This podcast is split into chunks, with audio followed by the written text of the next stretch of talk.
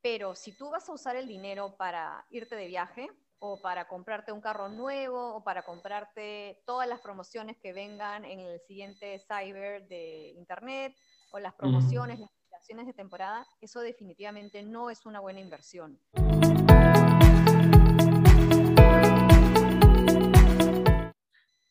Hola, ¿qué tal? ¿Cómo están? Bienvenidos a una nueva edición de Rebaja tus cuentas podcast, el podcast donde hablamos sobre cómo administrar tus finanzas personales, préstamos y economía diaria. Somos Douglas Antisteban y Zuli Siucho. ¿Cómo estás, Zuli? Buenos días. Hola, Douglas. Muy bien. Buenos días. Muy bien. Vamos a hablar eh, este, este día acerca de un tema importante en, tiempos de pandemia, ¿no? acerca de los ahorros. ¿Qué hay que hacer?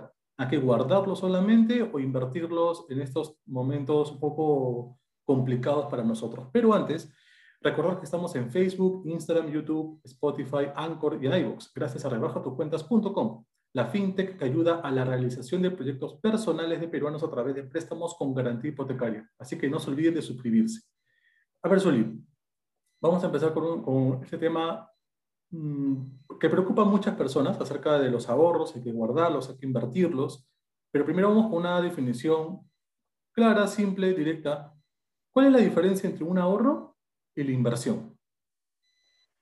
Eh, la diferencia básica estaría en que el ahorro es un dinero que tú estás guardando más para un tema de corto plazo, tal vez para un consumo que necesitas hacer en los próximos meses o eh, un dinero que necesitas tener guardado para casos de emergencias.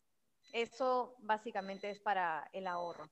Y luego, para un tema de inversión, ya se puede pensar que el dinero se va a usar en, eh, en algún objetivo, en algún negocio, algún emprendimiento o este, invertir tal vez en algún tipo de, activo que te pueda dar un rendimiento. Es un dinero que tú tal vez estás dispuesto a arriesgar eh, con el fin de obtener un retorno mucho más alto que tener solamente el dinero ahorrado en el banco. Claro, y, el, la inversión de todas maneras implica un poquito de riesgo, pero siempre pensando que en un largo plazo vas a tener una ganancia inclusive mayor al monto invertido al inicio, ¿cierto? Exacto, esa es la idea. Eh, claro, no siempre se puede asegurar que una inversión te va a dar un retorno, porque si no ya perdería el sentido de que puedes ganar eh, más dinero, pero sí es el objetivo, que crezca el dinero en el tiempo. Muy bien, ahora eh, introduciéndonos a lo que es el ahorro, ¿hay un hábito de ahorro real? ¿Cuál, es el, hábito que tú consideras que es clave para poder decir estoy ahorrando dinero? Mira, me gustaría pensar que muchos peruanos ahorramos dinero, pero creo que la, la realidad es que nos falta una conciencia y una disciplina para poder lograrlo, ¿no? Muchas veces primero eh, lo que hacemos es gastar el dinero antes de realmente ahorrarlo y es algo que debemos hacer al revés, ¿no? Cada vez que recibimos nuestros ingresos mensuales, quincenales, lo primero es destinar cierta parte de manera este, obligatoria, por así decir, para el ahorro. Y, eh, y esa es la, la, disciplina de la que te estoy hablando. No es muy fácil primero comprar, pagar el televisor nuevo, la ropa nueva, pero lo ideal es que primero vayamos a destinar el dinero al ahorro. Ok. Y hablando acerca de, esta disciplina que, tienen algunas personas, a veces se confunden también algunos conceptos de gasto, ¿no? ¿O qué consideramos gasto? O, o, una inversión o un, pago mensual que es clave, ¿no? Por ejemplo, muchas personas que dicen, ya está, me tengo que pagar necesidades básicas, alimento, luz, agua, que, que evidentemente hay que pagar todos los meses. Pero a veces se confunde ello con un capricho en, no sé, una panadería, este, voy a, ahorrar para, para, un pasaje, pero después me invento otro gasto. Entonces hay a veces esas eh, tendencias o esas actitudes que de repente no nos permiten ahorrar. ¿no? no sé qué tú opinas tanto de esta regla, que puede ser un poco básica, pero creo que es importante iniciar con algo eh, concreto, ¿no? que es la regla del 50-30-20. ¿no? El 50% de todos tus ingresos, destinarlos a pagos necesarios, ¿no? alimento, luz, agua. El 30 se podía dejar, digamos, para algunos gustos de fin de semana, inclusive ahorrar a largo plazo para vacaciones, y un 20% sí destinarla exclusivamente para ahorros, ¿no? Porque nadie sabe lo que puede venir más adelante. Exacto, exacto. Sí, ese sería el escenario ideal, que el 20% de nuestros ingresos se vaya al ahorro, sería estupendo. Pero si todavía muchos de los que nos están escuchando no tienen esta disciplina, empezar con un 5, un 10% al mes ya es un gran paso. Acá la idea es hacer el hábito.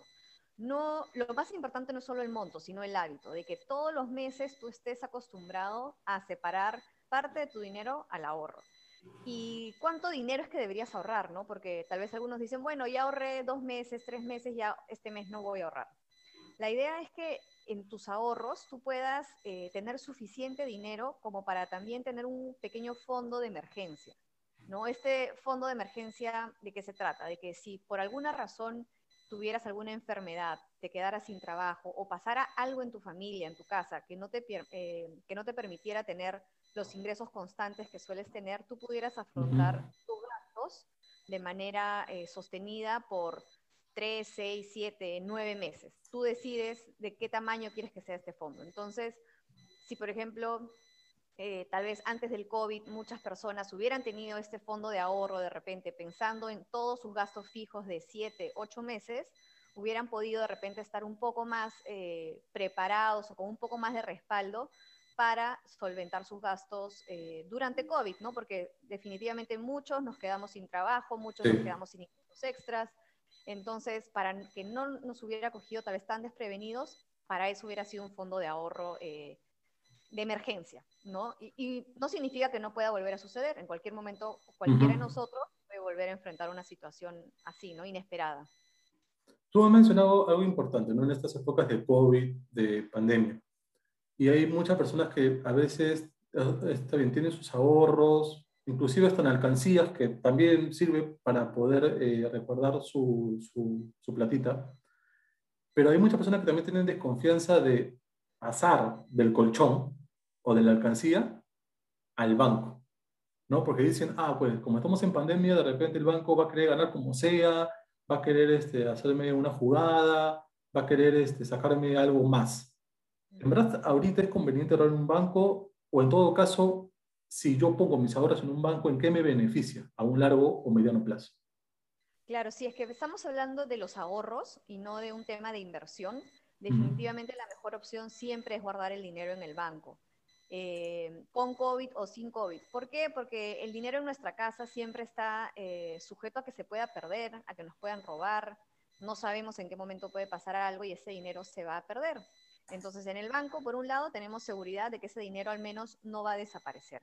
Sí es cierto que los bancos en algunos tipos de cuentas cobran comisiones por mantenimiento, pero los bancos también tienen sus tipos de cuentas que no te cobran nada de mantenimiento, definitivamente tampoco te van a dar intereses, si tu dinero no va a crecer, pero al menos te lo están cuidando. Y eso es muy importante. Y lo otro es que el dinero en la casa también está sujeto a, un tema de inflación, ¿no? Entonces, si el, tú tienes guardado tu dinero en la casa, pero todos los años los precios de todos los comestibles y de todo eh, lo que gastamos va subiendo, no es ideal tener tampoco tanto dinero, ya sea en el colchón o en tu cuenta de ahorros. Por eso también luego se habla de un tema de invertir el dinero. Los 100 soles de hace 5 años no compran lo mismo hoy, porque hoy todo ya está caro o si comparamos hace 15 o 20 años, ya no es igual. Entonces, por eso, por seguridad, mejor en el banco y si ya tienes un gran monto ahorrado, ya pasar a un tema de, inversión.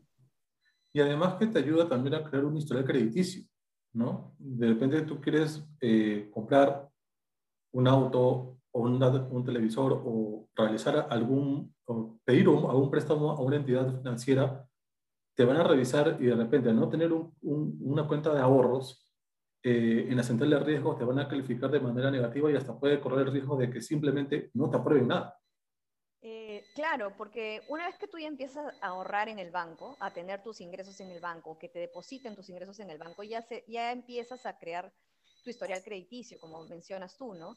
Tal vez no has adquirido un crédito, pero ya eres sujeto a que el banco puede evaluarte, ¿no? Sabe cuánto estás recibiendo cada mes, sabe qué tipo de ingresos tienes y sabe que eres una persona domiciliada que te pueden encontrar. Entonces, si en algún futuro tú quieres un pequeño préstamo una tarjeta de crédito, va a ser mucho más fácil que el banco sí te la dé a que nunca has tenido nada en ningún banco y seas un, desconocido para el banco. Ok. Y ahora, en el Perú, desde hace un mes y medio más o menos se dio esta famosa ley, inclusive lo, lo conversamos en el primer capítulo del podcast, acerca de la tasa de interés. Si una persona ahorra o pone, perdón, su, su dinero en una cuenta de ahorros, ¿cómo podría afectar la tasa de interés? Esta nueva reglamentación que todavía no está, eh, que, que, todavía no, no se aplica de manera concreta, pero ¿qué podría suceder? Eh, en realidad los ahorros no se van a ver afectados porque esta ley que pusieron para la, el tope en las tasas de interés es más para los préstamos, para los pequeños okay. préstamos, para los préstamos a los microempresarios. Entonces, como acá estamos hablando de depositar nuestro dinero en el banco, realmente no afectaría a las personas que quieren empezar a ahorrar en las entidades financieras. Entonces, vemos que también de confiar en un banco, tus ahorros sí da un beneficio de repente no te va a dar una rentabilidad, no te va a dar una ganancia eh, inmensa, no te va, eh, de repente en seis meses no vas a ver que tu dinero va a crecer 50, 70%, pero al menos sí va a estar bien honrado. ¿No? Y bien, bien cuidado sobre todo, ¿no? por un tema de la, de la, de la devaluación de la moneda. Eh, recordar, importante, que pueden compartir esta emisión del podcast para que más gente se sume, generar conversación y compartir, compartan, compartan este tema importante acerca de los ahorros. Ahora, ya hablamos un poquito acerca de eso, ahora vamos a, a, la otra parte, a la inversión. ¿Cuál es la clave para saber invertir tu dinero? ¿Es simplemente ver un poco cómo es el mercado o ya tener una persona de repente que te, te aconseje, te asesore, estudiar finanzas de repente, o solamente saber tu, tu público nicho, ya teniendo en cuenta qué es lo que vas a vender, qué es lo que vas a hacer? Mira, yo creo que antes de empezar a invertir hay que tener este fondo de seguridad que te mencionaba. ¿no? Uh -huh. Luego de esto, eh, si vas a querer invertir en algo que tú no conoces, mejor partamos por esto, invertir en algo que tú conoces. Tal vez eh, tú tienes eh, habilidades particulares de repente para la repostería o para hacer carpintería, qué sé yo, y quieres emprender un negocio en base a estas habilidades, sí es mucho más recomendable empezar con algo pequeño en esto que tú ya conoces, ¿no? Un pequeño negocio, un emprendimiento en familia. Pero si luego tú dices, no, yo quiero ir a invertir en bienes raíces, en la bolsa o hasta en bitcoins, por ejemplo, ahí sí lo uh -huh. ideal es que tú conozcas el tema. No te recomiendo que entres a invertir en esto, así sea confiando en, en, un experto, si es que tú previamente no has hecho tu investigación, tu análisis, si es que no has comparado qué opciones tienes, porque es muy probable que eh, puedas terminar perdiendo el dinero sin que realmente conozcas el producto una inversión siempre va a tener riesgos, pero es, me es mejor que tú conozcas eh, de qué se trata, ¿no? ¿Por cuánto tiempo vas a tener el dinero invertido ahí? ¿En cuánto tiempo lo podrías recuperar? ¿Es posible retirar el dinero? Eh, ¿Cuánto plazo deberías esperar para esperar un retorno? Entonces, yo recomiendo que se estudie mucho sobre lo que quieres investigar y luego, si es que tú no te sientes muy confiado en hacer una inversión directa, sí consigas a un asesor. Pero previamente habiendo evaluado las opciones y tú entendiendo eh, de qué trata esta inversión. No solamente porque está de moda o porque tus amigos uh -huh. lo dicen, sino porque tú estás convencido de que para ti es una opción. O sea, digamos, vamos a ser un poquito, no sé si extremistas, pero sí pisando tierra, ¿no? Que a veces los riesgos al momento de invertir somos nosotros mismos, ¿no? Porque nos podemos entusiasmar con una idea, vemos ejemplos muy, de repente, muy alejados a nuestra realidad, de repente vemos este, algún comercio electrónico que de repente en Alemania y en Francia funciona porque, claro, en países de Europa o Estados Unidos, la gente de repente tiene un mayor, eh, una, una, mayor a, apertura a poder comprar eh, por, por e-commerce, por, por, internet, hay una mayor confianza. En cambio, en cambio, en Perú no todavía. Recién con la pandemia ha empujado a la gente que pueda comprar, pero, pero la inversión ya, ya tiene otro, otro calibre. Ahora, eh, tú mencionabas algunos rubros que se pueden aprovechar ahora que estamos en pandemia, ¿no? Sin embargo, ¿cuáles son, tú consideras cuáles son los rubros importantes? Porque hay que recordar que debajo de tus cuentas también se brindan préstamos con garantía hipotecaria para capital de negocio. Más o menos, ¿cuáles son los rubros que ahora están eh, liderando? Y uno puede decir, voy a invertir acá un poco y de ahí a largo plazo voy viendo si puedo ampliar mi, mi stock. Mira, por lo que hemos visto es que eh, los negocios destinados a, por ejemplo, eh, la venta de alimentos, de primer, no, no, me refiero a restaurantes, no necesariamente, porque hemos visto que muchos han sufrido eh, una pegada muy fuerte en plena pandemia, pero tal vez sí la venta directa de alimentos, de, por ejemplo, verduras, este, leche, azúcar, los alimentos básicos, pollo, carnes, sí han tenido una buena acogida porque esto las personas seguimos comiendo y han tenido mayor acogida los que han empezado a tener la opción de vender por internet. Y no necesariamente a través de un e-commerce, sino a través de un WhatsApp. ¿Cuántos ya compramos muchas cosas solamente por WhatsApp con una transferencia interbancaria para los que tienen miedo de poner su tarjeta en una página web? Y el otro eh, rubro que le ha ido súper bien es al que está directamente relacionado al COVID, ¿no? Al tema de las medidas de seguridad que estamos teniendo en restaurantes, hospitales, diferentes instituciones, ¿no? Me refiero, por ejemplo, a alcohol, a los termómetros, a las bandejas que se ponen en el piso, a los cintos de seguridad, a los temas de distanciamiento, eh, a todos estos implementos están teniendo muchísima demanda no significa que realmente este, sean válidos o no el uso, porque hemos visto que en otros países no se desinfecta como se desinfecta acá en Perú, pero la reglamentación del Estado para que estos negocios funcionen o estas entidades puedan estar atendiendo al público eh, permiten que este negocio haya crecido. ¿no? Muchos empresarios ahora venden alcohol, desinfectantes, guantes y les ha ido muy bien. Y esos, eh, esos materiales, esos productos son los que realmente en verdad estamos viendo las recomendaciones de los médicos sí funcionan eh, para prevenir a la COVID-19, ¿no? Cuando empezó la pandemia, vimos que muchas personas se animaron a hacer sus, emprendimientos eh, para fumigar. ¿Y por qué? Porque, a veces, porque al inicio de la pandemia no había un conocimiento claro de cómo combatir esta enfermedad, era totalmente nueva. Pero ya desde hace dos, tres meses ya han salido alertas, inclusive de la OMS, diciendo que en verdad la fumigación no es la, alternativa, no es la solución para prevenir el COVID, sino eh, el, usar alcohol, distanciamiento. Para ya para ir, para ir culminando, eh, ¿cómo ver al préstamo con garantía hipotecaria como una inversión? ¿Se le puede ver realmente como una inversión? Porque uno dice, voy a dejar mi casa en garantía, pero ¿realmente puede ser una inversión? Puede ser una inversión dependiendo de qué, a qué vayas a usar el dinero, ¿no? Si tú vas a dar tu casa en garantía para recibir un préstamo y eh, impulsar el negocio que tienes, hacer crecer el negocio que tienes o iniciar algún emprendimiento, sí se considera una inversión, porque tu objetivo es que este dinero que obtengas como eh, préstamo te vaya a rendir mucho más que, eh, que tener solamente la casa y estar viviendo en ella. Pero si tú vas a usar el dinero para irte de viaje, o para comprarte un carro nuevo o para comprarte todas las promociones que vengan en el siguiente cyber de internet o las promociones, las operaciones de temporada, eso definitivamente no es una buena inversión. Mejor dicho, es netamente gasto. Entonces, poner en riesgo tu casa para gastar, definitivamente no lo recomendamos, no se lo recomendamos a ningún cliente. Eh, y lo otro es que si vas a usar ese dinero para pagar deudas más caras, no se llamaría netamente inversión, pero sí vas a terminar ahorrando en el pago de intereses. Si antes pagabas mil soles de intereses al mes, podrías terminar pagando 900 o 800 soles al mes de intereses. Todo depende de cuánto vaya, por cuánto te vaya a salir el préstamo. Pero siempre hay que hacer ese análisis. ¿Vas a terminar pagando menos? Genial, tómalo. ¿O vas a usar el dinero para multiplicar el dinero? Esa sí es una inversión, pero no para consumo eh, de televisores, electrodomésticos. Así es. Bueno, muy bien, Sueli, muchísimas gracias por, por, conversar eh, sobre un, un tema eh, importante, un tema crucial para aquellas personas que necesitan darle uso al dinero ¿no? y generar ganancias, ya sea mediano, pequeño o largo plazo, y que les permita seguir con sus proyectos personales. Pero siempre tener los pies sobre la tierra, ¿no? reducir al mínimo el riesgo y evitar perder dinero, que es lo que menos se desea en estos, en estos momentos.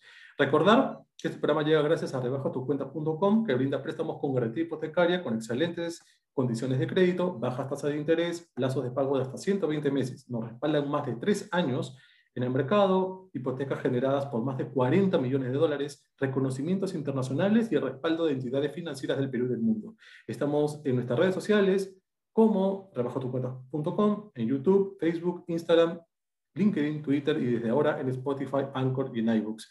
Muchas gracias, Uli, por, por, estar hoy día acá conversando. Gracias a ti, Douglas. Ha sido un tema genial y espero que en verdad eh, todos nuestros oyentes entiendan esta importancia del ahorro. Ok, muy bien. Gracias por su tiempo también ustedes y nos vemos en un próximo tema. Chau, chau. Mi nombre es Nicolás Mendoza del Solar de Rebaja tus cuentas y hoy te voy a explicar el paso a paso para obtener un préstamo con nosotros. El primer paso es que completes una solicitud en nuestro sitio web. En minutos nuestro sistema te precalificará, te dirá si eres viable o no para obtener un préstamo con nosotros y te mostrará diferentes tasas y préstamos que puedes acceder. Una vez que hayas elegido el préstamo que tú quieres, el sistema te invitará a que subas documentos o que envíes documentos a través de nuestro sistema. El tercer paso es que podamos evaluar tus ingresos y eso puede tomar hasta un día hábil. El cuarto paso es poder saber el valor comercial de tu inmueble y para eso te pediremos cierta documentación y enviaremos un perito tasador para determinar el mismo. Una vez que tenemos la tasación del inmueble, el quinto paso es elaborar los contratos hipotecarios, enviártelos para tu revisión, proceder a las firmas y luego proceder al desembolso. No te preocupes que en todo el proceso un asesor hipotecario te estará acompañando desde el inicio a fin, asesorándote y guiándote en cada uno de los pasos. Mi nombre es Nicolás Mendoza del Solar y te invito a que inicies una solicitud en nuestro sitio web.